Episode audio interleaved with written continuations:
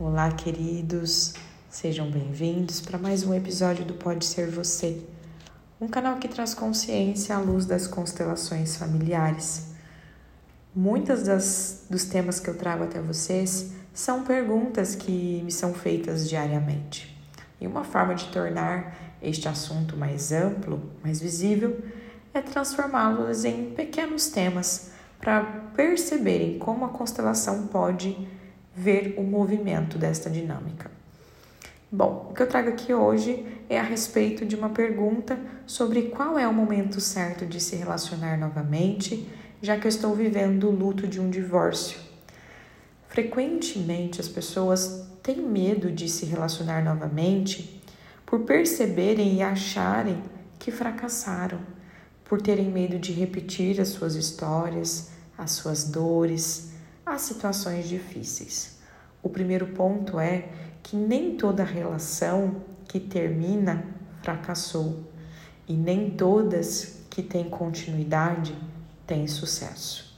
Quando percebemos que doamos e fazemos aquilo que temos condições e que se o final deste relacionamento foi acabar, não significa que fracassamos. Não significa que não teremos sucesso num outro relacionamento.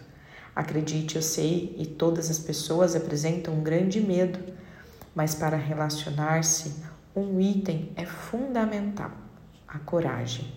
A coragem de iniciar. Bert Hellinger, em um de seus livros, diz: ficar preso por um ano é suficiente. Sofrer por um ano é suficiente e ter medo por um ano é suficiente.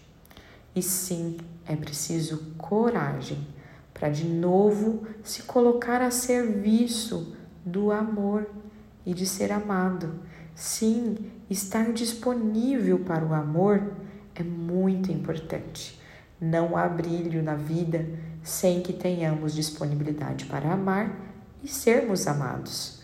E meus queridos, minhas queridas, retirem de vocês o peso de que quando algo termina é porque fracassaram. Não haverá motivos para uma extensão do antigo relacionamento, mas sim a possibilidade de algo novo. E mesmo que você comece novamente com alguém que já esteve na sua vida, ele jamais será um recomeço sempre deverá ser um novo começo. Todas as histórias podem dar certo quando percebemos que começamos juntos, que não devemos jamais trazer a extensão de nada, para não repetirmos dores, para não repetirmos os medos e relacionamentos parecidos. Então, meu convite para você que hoje experiencia o medo de começar, tenha coragem, coragem de se colocar a serviço da vida e do amor, porque você merece uma nova história, uma nova chance.